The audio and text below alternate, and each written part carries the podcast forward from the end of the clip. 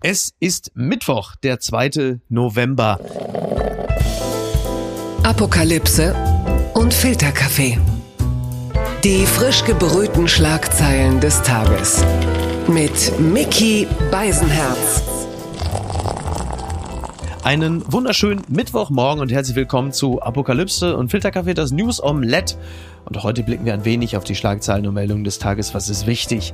Was ist von Gesprächswert? Worüber lohnt es sich zu reden? Und ich freue mich sehr, dass sie zum ersten Mal bei uns zu Gast ist. Eigentlich verwunderlich. Wir machen das doch schon zweieinhalb Jahre. Manchmal dauert es halt ein bisschen länger. Bekannt geworden ist sie als Kolumnistin für die Taz und den Spiegel vor zwei Jahren. Dann hat sie die Online-Plattform Palais Flux gegründet. Dezidiert geht es da um alles rund um das Thema Modern Aging.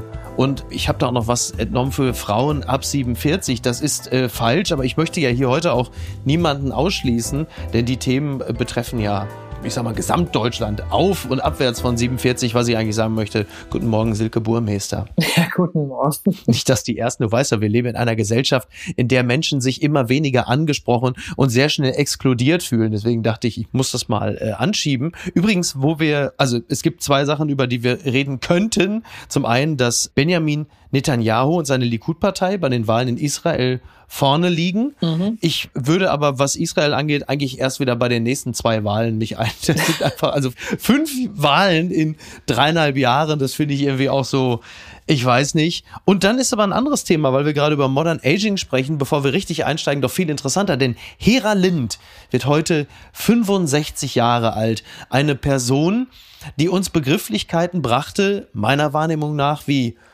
Powerfrau, Supervibe, Frauenliteratur und ich sehe, du ziehst schon förmlich angewidert die Augenbrauen hoch. Was verbindest du mit der Person Hera Lind? Ich verbinde, es gab da mal ein Gedicht, das hieß, Hera Lind kriegt ein Kind. Mhm. Und dann wurde das irgendwie so durchnummeriert, weil sie unendlich viele hatte. Ich weiß leider nicht mehr, wie es geht. Das hat mir sehr gut gefallen. Ich fand Hera Lind immer sehr, sehr schrecklich und scheußlich, weil sie halt so eine das war so, ich habe die immer als so eine Planschkuh empfunden, weil sie mhm. halt so ein wahnsinnig planschiges, Frauenbild Mhm. nicht nur reproduziert, sondern eben natürlich auch teilweise auch geschaffen hat. Und ich fand die einfach, als dann diese Steuergeschichte kam, also der große Steuerskandal, wo eben rauskam, dass sie da wirklich wahnsinnige Summen, äh, weiß ich auch nicht, unter ihrer Fitnessbank versteckt hat, mhm. da habe ich mich dann auch um also es gibt ja so ein schönes deutsches Wort wie Schadenfreude. Ach so, verstehe. Ganz gut. Ja, ich fand ich, also ich habe sie mal persönlich kennengelernt und es ist eine sehr angenehme Person, finde ich. Was mir aufgefallen ist, sie ist in gewisser Hinsicht auch ein bisschen Opfer des Frauenbildes geworden, was sie so Mitte der 90er selbst gefüttert hat. Denn als sie Ende der 90er, Anfang der 2000er einen neuen Mann kennengelernt hatte, da tat sie etwas, was vornehmlich ja immer Männer vorbehalten war, nämlich die in Anführungsstrichen eigene Familie zu verlassen zugunsten eines neuen Partners. Und da hat sie damals medial unfassbar auf die Fresse gekriegt. Und das war im Umgang extrem unter der Gürtellinie. Ich weiß nicht, ob du dich daran noch erinnerst. Nee, daran halt erinnere ich mich nicht. Her. Also ich weiß, dass dann irgendwann so ein neuer Mann kam, aber dass sie dafür so mhm. auf die Nuss bekommen hat, daran erinnere ich mich nicht. Aber natürlich ist das blöd, weil warum soll das bei Frauen anders sein als bei Männern? Das ist äh, wohl absolut. Da ihr ja auch nicht auf die Nuss bekommt. Also ja, inter, intern habe ich auf die Nuss bekommen, aber extern habe ich das Privatleben so gut unter Verschluss gehalten, dass ich das nicht auch noch äh, mit der Bunten besprechen musste. Das ist allerdings richtig. Wir kommen jetzt mal zu jemandem, der auch auf die Fresse gekriegt hat, allerdings jetzt äh, nicht für die Bücher, die er geschrieben hat und auch nicht für sein Privatleben. Die Schlagzeile des Tages. Wir sind in einer Situation, in der alles passieren kann. Habeck mahnt zum Energiesparen, das zitiert die Welt. Die Gasspeicher in Deutschland sind laut Bundeswirtschaftsminister Habeck trotz des russischen Lieferstopps zu nahezu 100 Prozent gefüllt.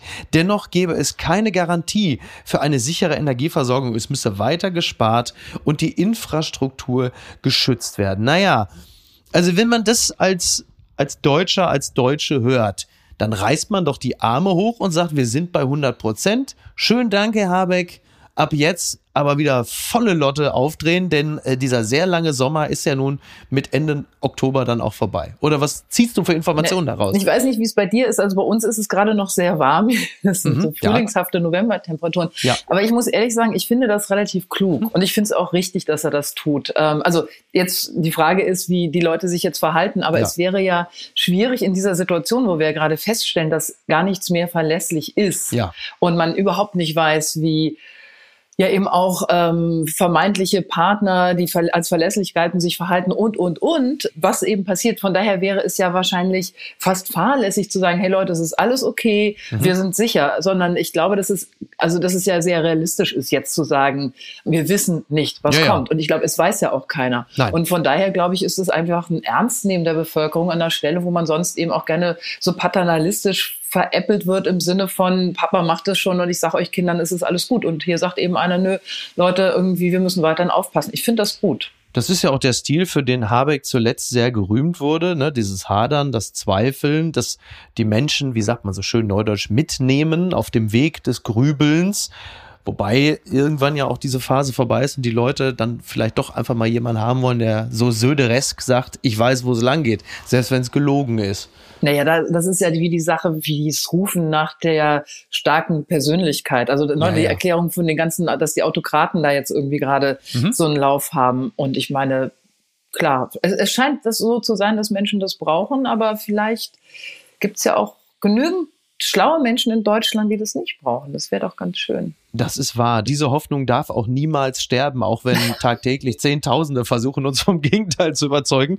Was mir jetzt wirklich ein paar Mal aufgefallen ist, das ist ja dieser Spot, den das Bundeswirtschaftsministerium in Auftrag gegeben hat. Zunächst fängt eine Oma an und sagt, hier Leute, Energie sparen, so wieder die gemeinschaftliche Kraftanstrengung, wie wir das damals von Corona kannten. Alle bleiben liegen, bleiben zu Hause. Mir ist aufgefallen, bis auf wenige, sagen wir mal, diverse Einsprengsel, die natürlich Agenturen einbauen, sind die ganzen Gesichter, die man dort sieht, sind sind im Grunde genommen die Gesichter eines kalvinistischen Nordens. Das wirkt wie ein pures Niedersachsen, was einen da anguckt. Und es ist so, das ist wirklich so völlige niedersächsisches Marschland, Steppe, was einen anguckt. Die Gesichter extrem norddeutsch, extrem protestantisch. Und ich stelle mir immer die Frage, wie gesagt, bis auf wenige ganz kurze diverse Einsprengsel, die uns natürlich ein gesamtdeutsches Bild vermitteln sollen, frage ich mich mal, wie sollen denn jetzt dieser Sören, äh, diese Dörte oder äh, Oma, wie heißen die hier in Nord Norddeutschland. Erna, Oma Erna. Oma Erna. Wie sollen die die Leute erreichen? Das alles, was da ausgesagt wird, das ist auch, liegt doch alles. Das, der ganze Clip fühlt sich an wie ungefähr äh, 9 Grad leichter Wind. Ja, vielleicht waren die günstiger, die Niedersachsen. Also, also, entschuldige bitte, ich möchte nicht dazwischen grätschen, aber nach allem, was wir alleine über die Niedersachsen SPD wissen und deren Vertreter, sind die alles andere als günstig zu haben. Du, ich habe da ehrlich gesagt keine Erklärung für. Ich kann dir mit diesem Problem nicht weiterhelfen, stelle ich fest. Das ist eine Aussage, die höre ich von mir selbst viel zu selten. Ich rede in der Regel dann noch meistens fünf Minuten weiter und, und blöffe mich dadurch. Deswegen nehme ich das jetzt einfach mal so auf und wir kommen mal hierzu. Gucken mal, wer da spricht.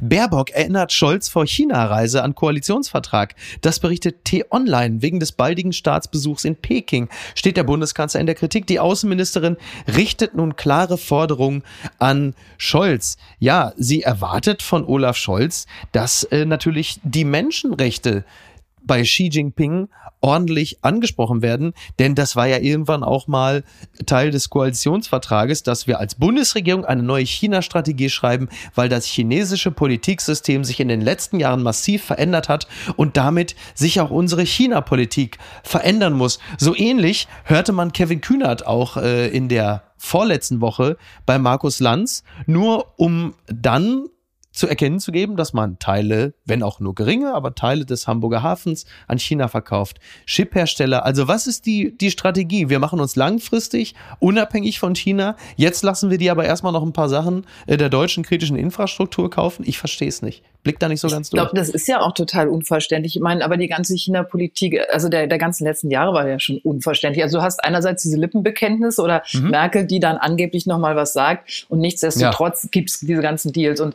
der Scholz ist ja jetzt auch mit oder fährt mit einer sehr, also es stand da sehr, sehr großen Wirtschaftsdelegation. Ich meine, warum nimmt er die denn mit? Ja nicht, um über Menschenrechte zu reden. Übrigens auch kein Macron oder so, ne? Also das wäre ja gerne, so wie ich gehört habe, Macron beispielsweise wäre gerne mitgekommen, damit man auch so ein bisschen die europäische Einheit, die deutsch-französische Freundschaft stärkt. Dem ist ja auch nicht so. Ja, das ist, ich meine, mit der deutsch-französischen Beziehung ist es ja eh gerade ein bisschen schwierig, aber ich glaube, es ist auch ein bisschen eigenartig oder mit der Beziehung. Also ich finde es eigenartig, dass Frau Baerbock ähm, das über die Medien macht. Ich meine, die sind in einer mhm. Regierung, die sind wahrscheinlich auf dem gleichen Flur, keine Ahnung. Da könnte man auch sagen, ey Olaf, ja. denk dran, mhm. sprich das an. Aber sie ist im Ausland und nutzt die Situation, dieser Pressesituation äh, in Usbekistan oder wo sie ist mhm, und genau, sagt, ja. äh, wenn er jetzt losfahre, dann müsse er das ansprechen. Das ist ja so ein bisschen so, als wenn man so ein Kind, das auf Verschickung geschickt wird, sagt, äh, also aufträgt, was es seinen Gasteltern zu sagen hat. Ja. Es ist natürlich richtig von ihr oder nicht, mhm. also vielleicht nicht richtig, aber es ist klug, weil dadurch der Druck erhöht wird. Ne? Dadurch baut ja. sie Druck auf, anders als wenn sie sagt, ey, Olaf, denk dran. Ja. Aber es ist auch ein Stück weit ein Affront. Also wenn ich er wäre, wäre ich jetzt ein bisschen sauer auf sie, dass sie das in der Öffentlichkeit macht. Ist es zur Stärkung des grünen Profils, da die Grünen ja ein paar Flanken ja auch offen haben, Stichwort AKW, Stichwort, nennen wir es mal wohlwollend, klassischer Pazifismus und Friedensbewegung, dass sie an der Stelle auch mal einen grünen Punkt macht?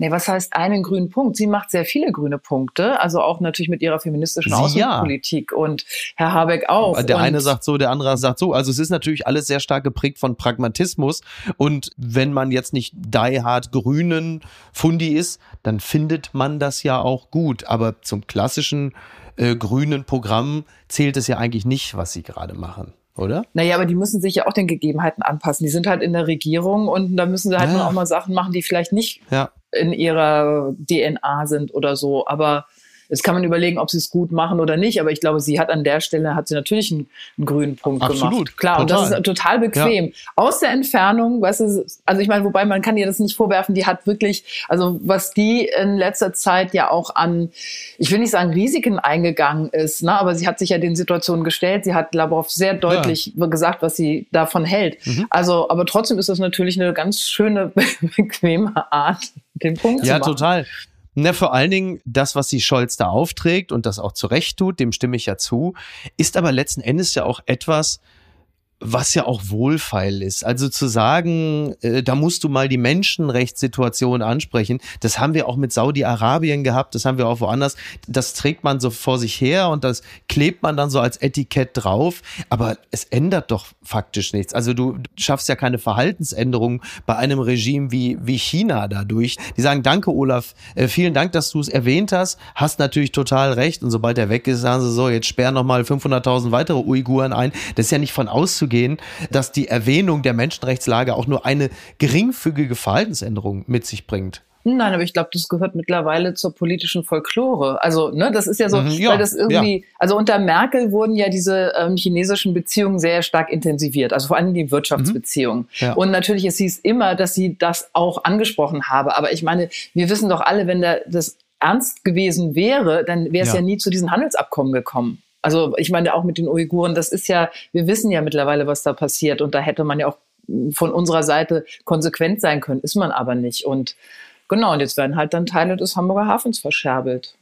Blattgold. Ein Drittel der Karstadt Warenhäuser steht vor dem Aus, das berichtet das Hamburger Abendblatt. Deutschlands letzter großer Warenhauskonzern Galeria Karstadt Kaufhof sucht erneut Rettung in einem Schutzschirm-Insolvenzverfahren. Äh, das Aus weiterer Filialen droht. Über 40 der verbliebenen 131 Kaufhäuser sollen schließen. Auch betriebsbedingte Kündigungen wurden angekündigt. Deutschlands letzter großer Warenhauskonzern sucht nun erneut Rettung in einem Schutzschirmverfahren. Also Galeria Kaufhof Kaufhof, das ist für mich ja mittlerweile irgendwie so wie Myrtle Lugner. Also du denkst immer wieder, ach Gott, das stimmt, ja, die gibt's auch noch, man hat das Gefühl, dann wird da nochmal der Defibrillator angesetzt. Das ist natürlich bitter und ich möchte mich überhaupt nicht lustig machen über die 17.000 Mitarbeiter und Mitarbeiterinnen, die natürlich akut bedroht sind und jetzt schon so ein bisschen darauf schielen, wie viel es demnächst an Bürgergeld gibt. Ja, das ist natürlich bitter. Auf der anderen Seite als in dem Fall natürlich Breitersche hier sitzen, nicht beteiligt. Da denkt man, wie viel wollt ihr denn da noch reinpumpen? Das Ding erscheint mir tot. Es ist ja sicherlich auch, also das sagen ja auch äh, so kon nicht Konsumforscher, mhm. aber Menschen, die sich jetzt mit solchen Formen von Gesellschaft ja. oder Handel auseinandersetzen, dass das natürlich langfristig nichts mehr ist. Und da ist ja. die Frage ist ja total berechtigt, ob es noch lohnt, dieses Geld da reinzutun. Ich glaube, was uns ja so schwer fällt, ist, wir haben ja auch eine emotionale Bindung an diese Kaufhäuser. Also unsere Kinder ja, wahrscheinlich nicht, aber wir, ne, die wir so aufgewachsen sind, also man hat ja das Gefühl, wenn diese Kaufhäuser jetzt zugemacht werden, und das war ja auch zuvor, als diese ganzen ne, erst Hertie und mhm. wie sie alle hießen. Das genau. war, da geht ja, ja, so ein Stück Geschichte verloren. Und ich glaube, das ist ja auch was, weswegen man sicherlich auch nochmal bereit ist, irgendwie da noch Geld reinzutun oder irgendwie so, weil es so zur, zur Geschichte dieses Landes auch gehört. Total. Ich, ich stimme vollkommen zu, aber dieses, dieses Gleichnis, um das nochmal weiterzuführen, das ist natürlich was die eigene Geschichte angeht, die eigene Kindheit. Man ist daran vorbeigegangen, war mal mit den Eltern dort. Aber diese speziell Karstadt, Kaufhof, das ist natürlich auch so ein bisschen äh, in den Großstädten wie die eigene Oma. Also das sagt man, oh, das ist ja traurig, dass die Oma tot ist. Und dann sagen die, aber du hast sie selber schon 15 Jahre nicht mehr besucht. So ein bisschen wie, als die Lindenstraße irgendwie vor vier Jahren oder so aufgehört hat. Alle haben gesagt, oh, die Lindenstraße, das gibt's doch gar nicht. Dann sagt, wann hast du denn die letzte Folge geguckt? Ja, also 98 habe ich mal eine Folge gesehen. Also es gibt ja auch faktisch von den Beklagenden und den Trauernden überhaupt gar keine Beteiligung mehr äh, dahingehend, dass man mal da gewesen wäre. Ich habe vor, glaube ich, das letzte Mal im Karstadt in der Osterstraße in Hamburg, glaube ich, vor sieben Jahren ein Bügelbrett gekauft. Äh, das ist übrigens genauso unbenutzt wie das Kaufhaus danach. Also ich, ich glaube, da trägt natürlich diese Entwicklung, auch der gesellschaftlichen Entwicklung natürlich parallel, trägt das natürlich Rechnung. Also ich glaube, Galeria Karstadt Kaufhof steht ja auch für eine Art Einkaufserlebnis, das es so in der Form gerade in der Mitte der Gesellschaft nicht mehr gibt. Also ich behaupte das jetzt einfach, das ist reines Bauchgefühl, ja, also so eine, so eine Bauchempirie, aber die Schere geht ja auch da immer weiter auseinander. Also du hast entweder sowas wie Primark, Zara, H&M weil diese, diese Kaufhausketten basieren ja auch immer sehr stark auf dem Mode-Einkaufserlebnis. Und du hast entweder die richtig billigen oder du hast natürlich die Abteilung KDW Alsterhaus, wo es richtig Geld kostet, wo es aber dann auch noch eine Abteilung gibt, wo die Leute sich entweder vorher ein bisschen Mut antrinken mit einem Glas irgendwie Rosé oder sich danach irgendwie feiern, weil sie irgendwie 5000 Euro verbraten haben. Und dazwischen ist irgendwie Galeria Kaufhof, die so für gar nichts stehen, für all das, was man natürlich online sich kauft. Ja, aber nie dazwischen ist Silke Burmester, die eine Thermos Thermoskanne braucht. Der gehst du hin? Ja, ich gehe da hin, weil ich zum Beispiel, ich kaufe fast überhaupt nichts online. Also wirklich mhm. nur, wenn es gar nicht anders geht, weil ja. also ich möchte die Sachen, ich möchte sie sehen, ich möchte sie anfassen, ich mhm. so. Mhm. Also mir, ja. für mich ist dieser Online-Handel ist, ist überhaupt nicht das Richtige. Und ja. ich finde das total schön. Und ich habe, ich finde zum Beispiel Haushaltswarenabteilung ganz toll in mhm. Kaufhäusern. Und ich kaufe immer irgendwas, was irgendwie, ja, was ich nicht gedacht hätte. Und wenn es nur ein bunter Kochlöffel ist. Aber das ist schön. Ich mag das total gern. Also an mir liegt's nicht. Ich bin da ab ich und Ich merke schon. Ja, ja, da muss ja René Benko, also der Tiroler Unternehmer, dem das Ganze ja gehört, der übrigens in Österreich gerade massive Probleme hat in Sachen Korruption, Bestechung, Steuerprobleme. Also der braucht selber seinen eigenen Rettungsschirm demnächst. Der würde sich natürlich freuen, wenn es mehr Silke Burmeisters gäbe. Ähm, wahrscheinlich hängen sie demnächst in den Filialen dein Foto auf. Ich bin ja wiederum, ich bin ja wiederum so eine Kategorie Premium-Arschloch, wenn ich so ein Thermos-Ding brauche oder so. Ich würde natürlich gleich zum Manufaktum gehen und mir so ein Wurzelholzding andrehen lassen für 280 Euro und mich daran erfreuen. Das ist also, also da sind wir auch schon wieder in einem anderen Segment. Ja, guck, und ich kann nur 28 Euro dafür ausgeben und muss dann nochmal Qualität und Preise vergleichen. Von daher. Ähm, ja, ich brauche ja die Euro demnächst für meinen Twitter-Account. Ja. es gibt sie noch. Die gute Nachricht. FIFA WM 2022 Fäser bringt, Zitat, Sicherheitsgarantie aus Katar mit, das berichtet die Sportschau. Innenministerin Nancy Faeser und DFB-Präsident Bernd Neuendorf haben von ihrer Reise nach Katar eine Sicherheitsgarantie mitgebracht. Der WM-Gastgeber gab die Zusage, dass alle Menschen willkommen und sicher sein Genau, alle Menschen, du darfst halt nur nicht schwul, Frau oder besoffen sein. Ja, oder auch, Pakistani. Und auch nicht aus Katar stammen, nehme ich an. Das ist richtig. Ja, wobei ich glaube, wenn du aus Katar stammst, aber dann machst du, glaube ich, auch nur zehn Prozent der Bevölkerung in Katar aus. Alles andere ist halt problematisch. Ja, aber wenn du dann also Arbeiter Frau, solltest du nicht sein. Frau oder schwul ja, bist oder was weiß ich, dann volle Zustimmung. Und Nancy Faeser kommt aber jetzt zurück und sagt, also Leute, äh, ich bin, also er, sie sagt jetzt nicht so Beckenbauerartig, so, ich habe keine Sklaven in Katar gesehen. Das, so weit geht's nicht, aber sie hat sich offensichtlich überzeugen lassen. Sie ist ja auch unsere Sportministerin.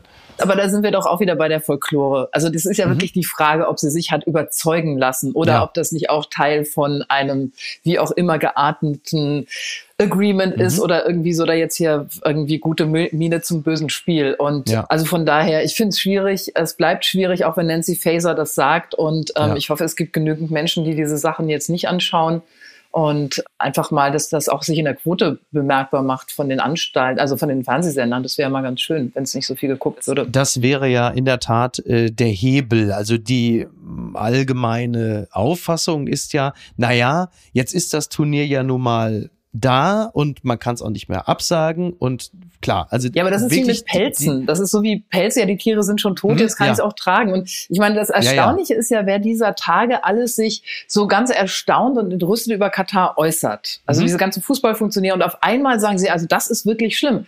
Ich meine, als wenn die nicht beteiligt wären, als wenn das nicht seit Jahren klar wäre. Und das finde ich, also das ist so dermaßen verlogen.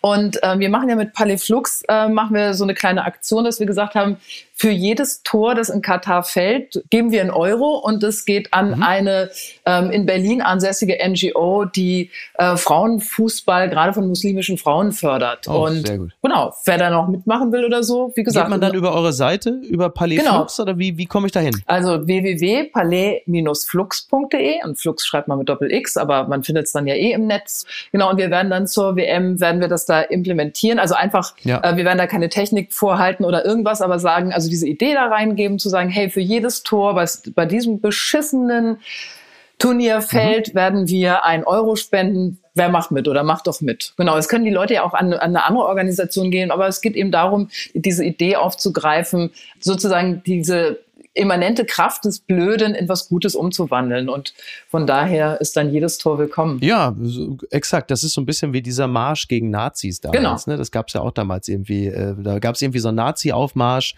und dann für jeden Meter, den die Nazis zurückgelegt haben, wurde dann irgendwie ein, auch ein Euro gespendet. Für Exit, äh, genau. Da habe ich die genau, Idee auch her, weil ich das so eine großartige Idee fand und habe ich gedacht, das können wir doch auch machen. Und ähm, genau, darum geht's. Ja, absolut sinnstiftend, genau. Und ähm, eine kleine Note vielleicht am Rande noch, möglicherweise hat die positive Grundeinstellung von Nancy Faeser, die ja jetzt auch darüber nachdenkt, das äh, Spiel gegen Japan der deutschen Mannschaft vor Ort sich anzuschauen. Möglicherweise hat sie auch ein bisschen was mit den Kataris zu tun, die jetzt gerade frisch gedroht haben, dass sie ihr Gas auch an andere verkaufen können, weil sie sich so ein bisschen über den, den deutschen, Schrägstrich, den europäischen Gaspreisdeckel ärgern und sagen, Leute, ganz ehrlich, äh, so funktioniert der Markt nicht. Wenn da auch nur einer einen Cent mehr bietet, verkaufen wir das Gas dem. Da könnte es vielleicht auch zu der Zeit so sein, dass man sagt, ach, ganz ehrlich, vielleicht jetzt auch nicht mehr ganz so laut über die WM meckern. Äh, naja, wir warten zwar. Wirst du dir das denn angucken? Wirst du dir alle Spiele anschauen?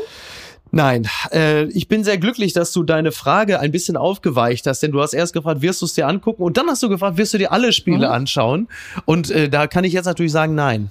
Na gut, wirst du dir alle Spiele mit deutscher Beteiligung, der deutschen Mannschaft angucken? Also bis jetzt kann ich mir selber noch erfolgreich vorgaukeln, dass ich dieses Turnier ignorieren werde, weil ich wirklich überhaupt nicht in äh, Stimmung bin. Ich, ich möchte dich nicht anlügen. Ich weiß es nicht. Also meine Haltung dahinter ist, ich würde es gerne ignorieren. Ich fürchte aber, es wird nicht einfach. Aber Dann kannst du ja wenigstens mitmachen bei unserer Greensporting-Geschichte. Ja, dann nimm ich beim Wort. Das mache ich gerne. Ja, machst das du? wirklich. Da kannst du mich, ja, da kannst du mich wirklich gerne festnageln. Ich habe das jetzt im öffentlichen Raum zugesagt. Also mark das my words. Das ist super. Das habe ich total ja. geschickt eingefehlt. Das ist, das ist, das ist nur fair. Bitte empören Sie sich jetzt. Regimeanhänger protestieren vor deutscher Botschaft in Teheran. Das berichtet die Zeit. Nieder mit Deutschland sollen iranische Regimeanhänger vor der deutschen Botschaft in Teheran gerufen haben. Die Proteste richten sich gegen die Außenpolitik in Berlin. Die staatlich organisierte Demonstration richtete sich gegen die Außenpolitik Deutschlands. Die iranische Regierung wirft der Bundesregierung vor, die seit mehr als sechs Wochen anhaltenden systemkritischen Kundgebungen im Iran zu unterstützen. Also man kann der Bundesregierung ja wirklich vieles vorwerfen, aber dass sie jetzt so besonders leidenschaftlich äh, die Proteste unterstützt hätten. Also ich muss ganz ehrlich sagen, also dafür muss jetzt eigentlich niemand vor die deutsche Botschaft im Iran gehen und sagen, nieder mit Deutschland. Also Deutschland hat sich in vielen Dingen nicht mit Ruhm bekleckert, aber dass sie jetzt zu sehr die Proteste unterstützt hätten, das ist mir jetzt noch nicht aufgefallen. Ja, ich glaube, das mit würden wir uns ja alle wünschen. Ne? Ich glaube, wir würden uns ja alle ja. da eine, eine, deutlichere oder viele eine deutlichere Positionierung ja. der Bundesregierung wünschen. Was ich aber also einerseits wundere ich mich, dass sie da überhaupt noch Zeit für haben, irgendwie dann auch noch da mhm. die Protestierenden irgendwie, weiß ich auch nicht, was sie mit denen machen. Aber ich weiß nicht genau, äh, vielleicht weißt du das, ähm, ich habe gesehen, gelesen, dass wohl auch es in Berlin, ähm, dass da Protestierenden vor der iranischen Botschaft waren und ja. dass die sehr, sehr, sehr hart angegangen wurden. Ja. Und das war aber so, ich habe das nur bei Twitter so irgendwie mitgekriegt am Rand. Ich konnte das jetzt nicht so irgendwie, wer ist die Quelle, ist das mhm. so, weißt mhm. du da irgendwas? Nein, ich weiß nichts Genaues. Mir ist diese Meldung auch untergekommen. Im Zweifel würde ich was das angeht, mich immer an Düsen Teckerl wenden, beispielsweise. Die ist ja extrem gut im Stoff.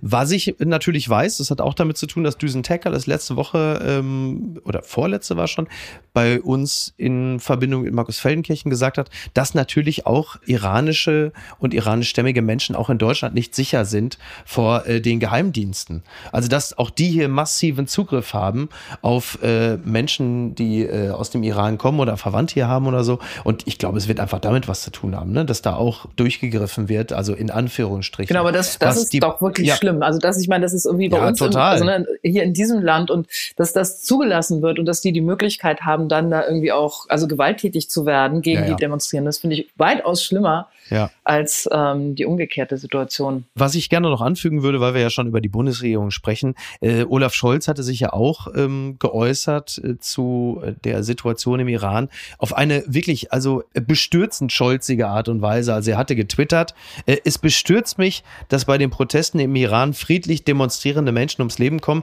Wir verurteilen die unverhältnismäßige Gewalt der Sicherheitskräfte und stehen den Menschen im Iran bei. Unsere EU-Sanktionen sind wichtig wir prüfen weitere Schritte. Also es ist ein Vierzeiler, in dem, also ne, du hast ja selber vor zehn Jahren ein Buch geschrieben, das, äh, sag mal, äh, das Enthysterisieren in den Medien äh, zum Ziel hatte. An dieser Stelle würde ich mich schon gerne kurz echauffieren, weil das natürlich A, so wahnsinnig kühl formuliert ist, also es bestürzt mich, wo man sagt, ja, man spürt, also ne, Show, don't tell. Und aber dann zu sagen, die unverhältnismäßige Gewalt, wo man sagt, welche Gewalt wäre denn verhältnismäßig gegen Protestierende? Und dann auch der Begriff der Sicherheitskräfte. Also das klingt ja wirklich so ein bisschen wie hier beim St. Pauli-Spiel, wurde ein bisschen arg hingelangt gegen die Hools. Äh, das finde ich schon ganz seltsam und auch zusammen, wir prüfen weitere Schritte, ist natürlich von einer Gemächlichkeit. Also das, da ist wirklich auf vier Zeilen, in vier Zeilen ist so vieles falsch. Aber und man denkt, dann hätte es wirklich besser gleich gelassen. Ja, aber der, guck mal, der Mann hat den G20 zu verantworten. Das ist richtig. Und dann hat er ja auch irgendwie noch auch gesagt, wer behauptet, es habe Polizeigewalt beim G20 ja, gegeben, ja. lügt und so weiter und so weiter. Mhm. Also der ist ja an so einer Stelle, also ich glaube, wenn er da, vielleicht ist es so, dass wenn er sich da anders äußern würde, dass er auch ähm, mit seiner eigenen Situation weiß ich nicht, wie soll er das rechtfertigen? Also ich meine, ja. der hat hier klein geredet und negiert, das muss er an anderer Stelle halt auch tun. Ja, übrigens G20-Gipfel, äh, den hat er damals ja, er hat ja gesagt, wir haben ja auch schon Hafengeburtstag mhm. ausgerichtet. Und wenn er mit einer Beurteilung momentan immer schief liegt, dann ist es mit allem, was mit dem Hamburger Hafen zu tun hat. Von daher. Twitter, 280 Zeichen Wahnsinn.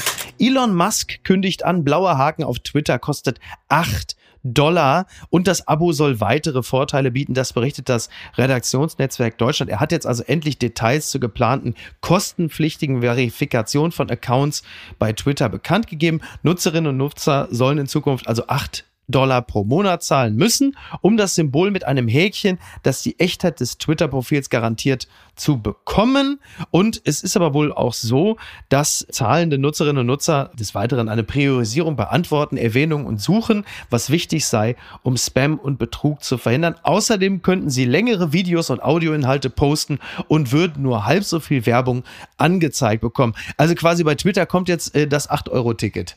Das ist doch klasse. Also da zumindest klappt es einmal so wie die Reichen und Schönen reisen, zumindest äh, auf dem Datenhighway, wie Helmut Kohl früher sagte. Toll. Ist doch klasse. Oder bist du animiert? Silke? Ich bin animiert, da rauszugehen, Ach so. Ich denke, wie, wie viele auch. Und mhm. ähm, erst habe ich gedacht, ach, ich gucke mir das noch ein bisschen an und schaue, wohin, ja. wie sich das entwickelt und so weiter. Aber ähm, ich finde diesen Menschen so unangenehm und so unsympathisch. Und also das, wofür der steht, ist so wenig diese Welt, wie ich sie mir wünsche. Und ja. ich finde es auch sehr, sehr, sehr bedenklich, dass ein einzelner Mensch jetzt eine solche Macht hat, mhm. sich erkauft hat. Und genau, ich denke, ich werde jetzt mal schön umziehen. Und Ziehst du denn ähm, still und leise um oder hältst du eine staatstragende Rede, warum du gehst oder möglicherweise auch, warum du bleibst, um die Demokratie zu verteidigen? Da hat man in den letzten 48 Stunden wirklich einiges gelesen. Also äh, wir haben momentan, ich weiß nicht, wie viele Nutzer hat Twitter in Deutschland? Zwei Millionen? Also wir hatten zwei Millionen Bundespräsidenten und Präsidentinnen zuletzt. Ne, der Punkt ist der, dass Twitter ja sowieso schon sehr, sehr unangenehm geworden ist in den letzten Jahren. Es ja. ist ja überhaupt gar kein Vergnügen mehr dort zu sein. Und die Menschen, deren Ansichten oder Tweets ich früher geschätzt habe, die sind da ja schon gar nicht mehr. Das ist, ähm, das hat sich ja sehr ausgedünnt. Und mhm. ich hatte eine zweijährige Twitter-Pause und habe wieder angefangen, mhm. vor, weiß ich nicht, anderthalb Jahren oder so. Und das irgendwie fühle ich mich die ganze Zeit doof. Und ja. jetzt denke ich, ey, komm, lass es doch einfach. Lass doch diesen, diesen, diesen Dreck. Also was ich schwierig finde, zum Beispiel, ähm, ich gucke mir das sehr viel an in Bezug auf den Iran und sehe dann eben diese Filme von den Protesten, die ja tatsächlich so in den, in den Nachrichten kaum vorkommen. Ja, und genau. dafür finde ja. ich das ganz, ganz wichtig. Und ich weiß auch mhm. noch nicht, wie ich das irgendwie ersetze und ob es dann Insta ist oder was weiß ich was. Mhm. An der Stelle bin ich noch ein bisschen un unsicher, aber generell finde ich, ist das so ein Drecksladen oder so ein, ein also ein Drecks, so ein Drecksfeld, äh, dass ja. ich da gerne weggehen kann.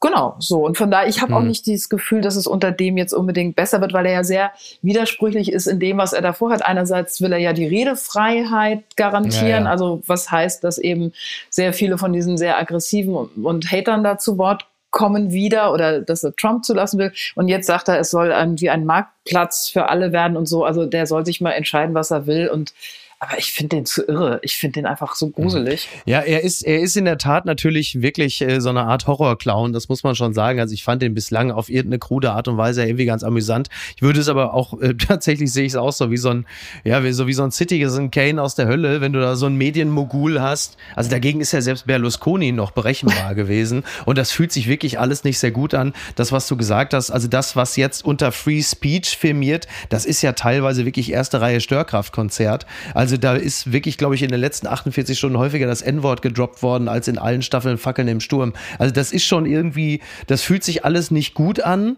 Äh, was das Bezahlen äh, angeht, finde ich es ganz amüsant. Das ist ja so ein bisschen auch Mark Twain, Tom Sawyer, also andere zum Zaun streichen, als Erlebnis äh, mhm. animieren. Denn Twitter, das ist ja im Grunde genommen das Mitmachen, also die Inhalte liefern ja die Leute. Das heißt, du bezahlst auch noch dafür, um damit man, ist ja eigentlich absurd. Ja, vor allen Dingen, das Ding ist ja dieser blaue Haken, das ist ja die Verifizierung von Accounts, die brauchen ja Leute wie du oder so, also Menschen, die mhm, auch in der Öffentlichkeit genau. stehen, damit nicht andere kommen und ja. sagen, hey, ich bin übrigens Mickey Beisenherz. So, deswegen ja. kriegen, da, dafür sitzt ja dieser blaue Haken und ja. das war der Zweck davon und jetzt wird es eben das, was, womit du dich einkaufst und wenn ich dann lese, Priorisierung bei Antworten und Erwähnung und so weiter. Das heißt also wieder mhm. nur Algorithmen, die mir eben noch mehr alles auf mich zugeschnitten spielen und so weiter. Ich brauche das nicht. Also, Ziemlich auch genau das Gegenteil von dieser freien Meinungsäußerung und von der Freiheit des Wortes, denn es wird dann ja definitiv, wie du ja richtig schon angerissen hast, es wird ja, der Kanal verengt sich ja automatisch. Genau, ja. Das gibt's doch gar nicht. Britischer Ex-Minister geht ins Dschungelcamp. Das berichtet NTV. Die Konservativen in Großbritannien kommen nicht zur Ruhe. Nun sorgt ein Ex-Gesundheitsminister, und zwar Mr. Hancock mit seiner Teilnahme beim Dschungelcamp für Aufsehen. Prompt wird er aus der Fraktion seiner Partei geworfen. Hancock wäre allerdings nicht der erste britische Politiker im Dschungel. Ja, Matt Hancock, also der Ex-Gesundheitsminister, geht in den Dschungel. Nun, wenn du das hörst, als großer Fan des Dschungelcamps, nehme ich an, Komma, Silke, was geht dir da so durch den Kopf?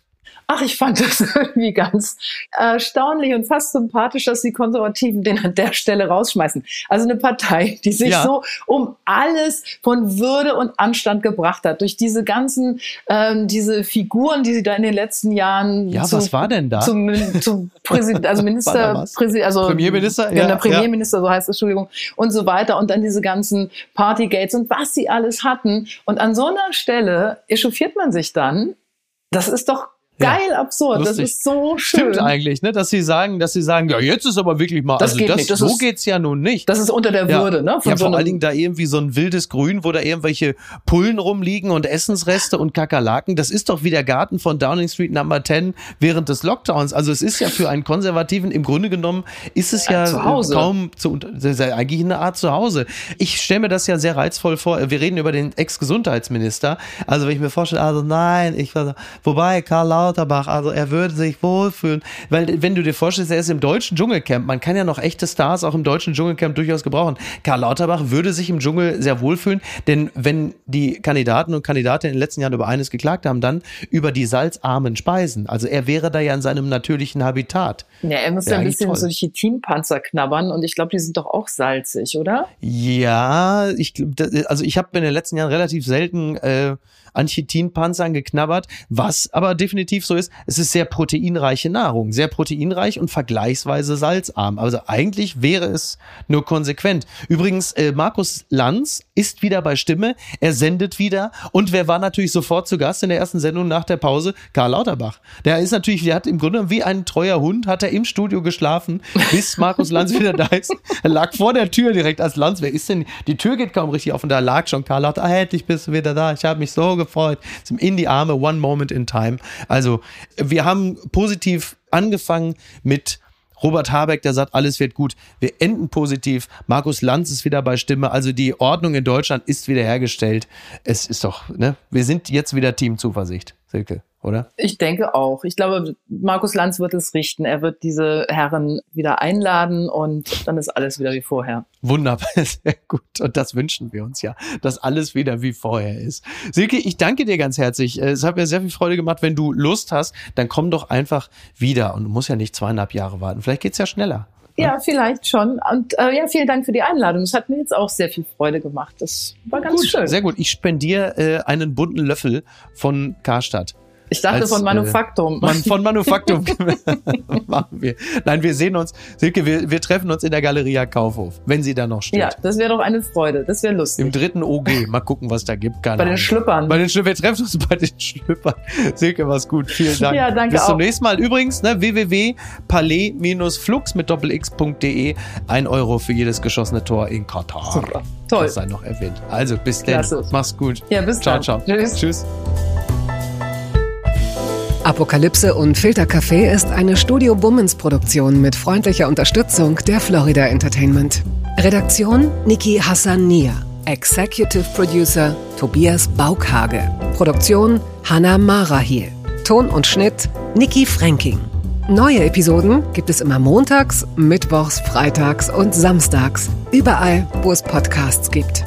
Stimme der Vernunft und unerreicht gute Sprecherin der Rubriken Bettina Rust.